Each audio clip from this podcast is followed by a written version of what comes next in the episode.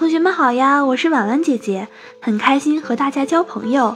今天和大家分享的文章是《我的美好童年》。童年是欢乐的海洋，在回忆的海边有无数的贝壳，有灰暗的，勾起一段伤心的往事；有灿烂的，使人想起童年的趣事。我在那回忆的海岸寻觅着最美丽的贝壳，啊，找到了！二零一一的新年，那时我还九岁。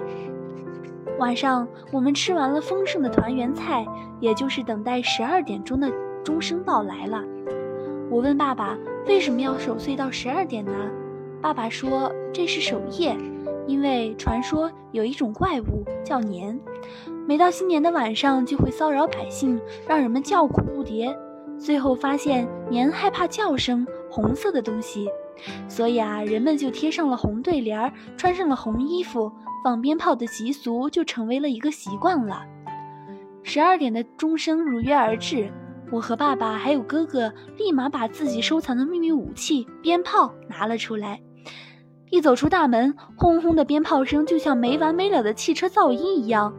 我和爸爸忍耐着声音，拿着打火机把线引燃，点燃后，大家都捂住耳朵，快速地跑上楼。这就是我的童年。